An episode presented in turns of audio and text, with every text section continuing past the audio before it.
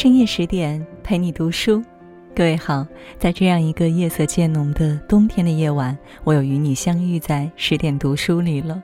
我是林静，今天和大家分享的文章《我的父亲母亲》，什么样的女子能拥有最好的爱情？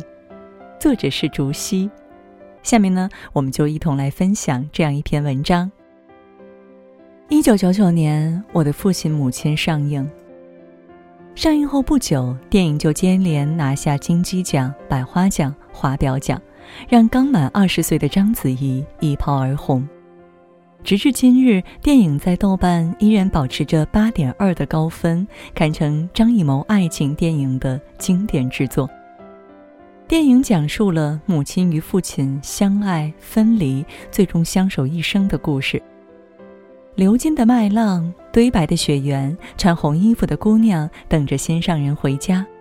上世纪的纯真爱情就这样在油画般的山野中恣意流淌开来，让人看了心底温暖又柔软。在这个真爱难寻的年代，或许很多人都曾发问：什么样的人能拥有最好的爱情？看了这部电影，相信你会找到答案。内心赤诚，有勇气。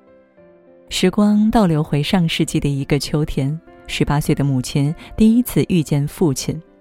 彼时，父亲作为新聘的教师来到村里，出于对文化人的仰慕，母亲每天都在教室外听父亲讲课。去的次数多了，母亲对父亲情愫暗生。为了能听到父亲的声音，母亲每天都去学校旁担水。在下课后，守在父亲必经的路旁。终于在麦田边，母亲有了第一次和父亲说话的机会。那天阳光很好，父亲把母亲落下的竹篮双手捧起，还给母亲。眼神交汇间，两个年轻人的爱意也随着麦浪摩挲的声音，在天地间蔓延开来。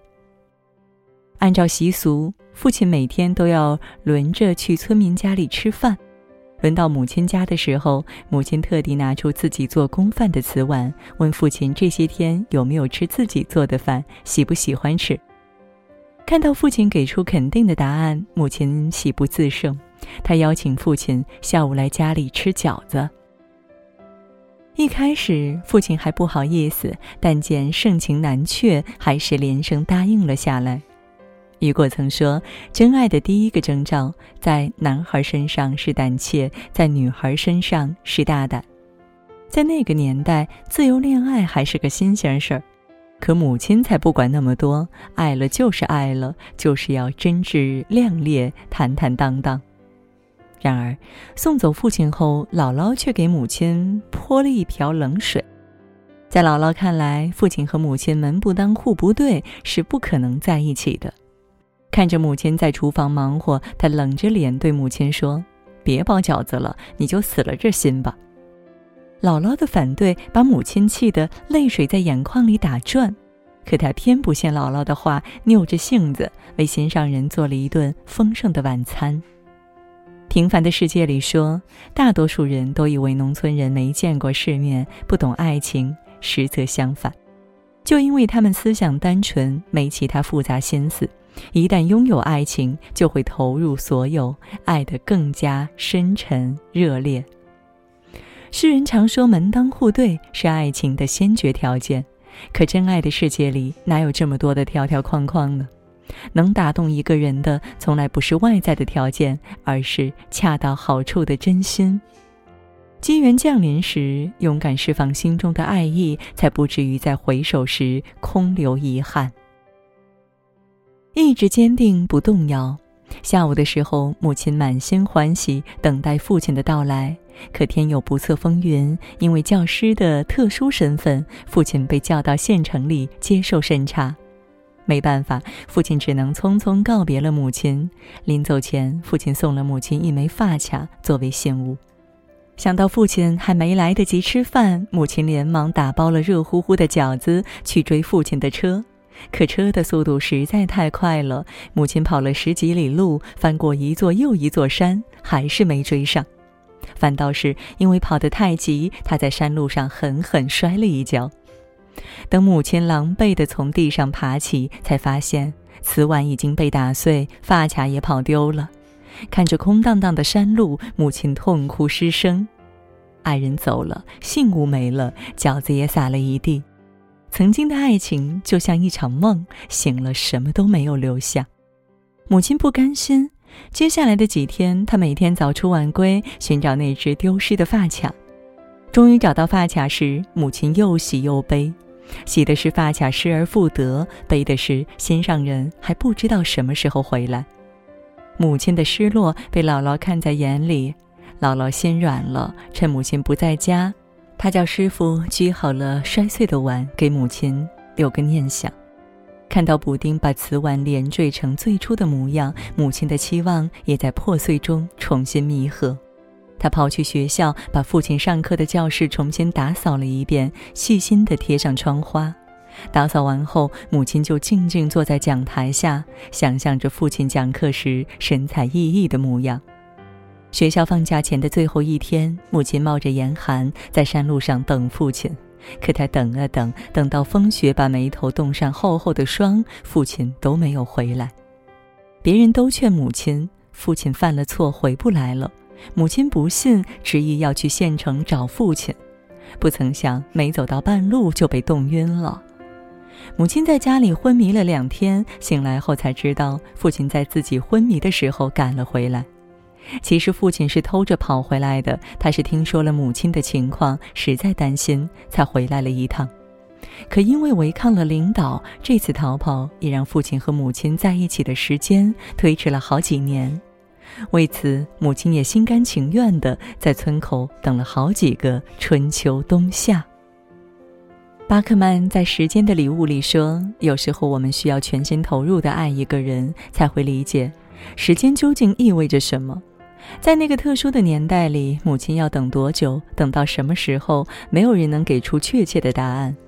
放到今天，很难想象会有人愿意像母亲这样等下去。时间太容易稀释一段感情的浓度，我们总是容易被欲望诱惑，因物质动摇，以至于很多人都发出了真爱无法长久的感慨。可事实真的如此吗？并不是的。追寻真爱的路上，时间就是最好的证人。彼此愿意在对方身上花的时间越长，情感的链接就越深厚。一如父亲和母亲经历过双向奔赴的心动和坚守，最终收获了圆满的爱情。信仰高尚，讲情义。时代的风波过去，父亲回到乡下和母亲结了婚，两人相伴四十多年的时光，有了一个儿子。父亲一直希望儿子能像自己一样继续在乡下教书，可儿子志不在此。毕业后，他在城里找了份工作。时光弹指而过，暮年的一个冬天，父亲去世了。父亲是在给学校筹钱重建的路上受了风寒去世的。得知噩耗，儿子急忙赶回家里为父亲奔丧。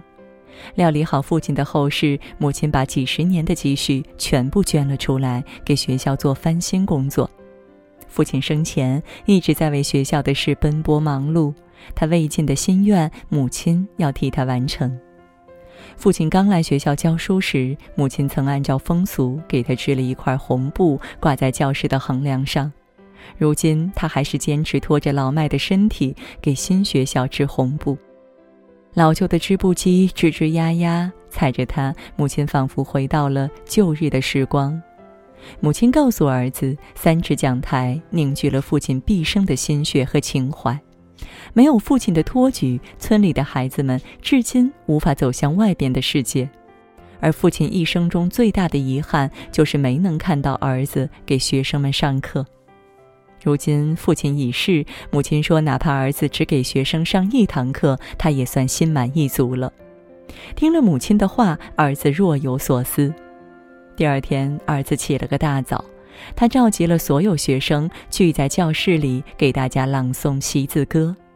朗朗的书声传到母亲的耳里，母亲赶忙跑去学校，看着儿子站在父亲的位置上讲课，母亲的泪水夺眶而出。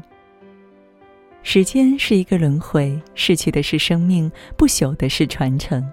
从青春年少到迟迟暮年，母亲早已把父亲的信仰当成了自己的一部分。即使斯人已逝，这份信念也依然支撑着他，照亮自己，温暖他人。正如爱尔兰诗人罗伊·克里夫曾说：“我爱你，不光因为你的样子，还因为和你在一起时我的样子。”我爱你，不光因为你为我而做的事，还因为为了你，我能做成的事。最好的爱情，即使走出时间，也依然代代相承，历久弥新。有人说，我的父亲母亲是张艺谋拍的最好的爱情片。故事里，母亲用始终如一的坚定打动了父亲，也圆满了自己的人生。而放眼现实生活，这样的爱情实在太稀缺，太少有。见过许多人一边渴望纯粹的爱情，一边又不想爱、不敢爱。我们总把追爱的砝码换算成车房、财富，把恋爱的时间换算成性价比，一次次把真爱推得越来越远。或许大家都错了，爱情本身并不能用价值来衡量。好的爱情，即使面对分离的宿命，也能让你坚定自我，收获勇气，识得成长。一如故事里的母亲，即使与父亲天人永隔，也能让彼此的信仰生生不息。想起诗人余秀华那句动人的情诗：“时光有序，而生活总是把好的一面给人看，另外的一面是要爱的我会遇见最好的山水，最好的人。”点亮再看，愿我们都能在翻越千重山、万重水后，拥有最美的信仰。遇见最好的人。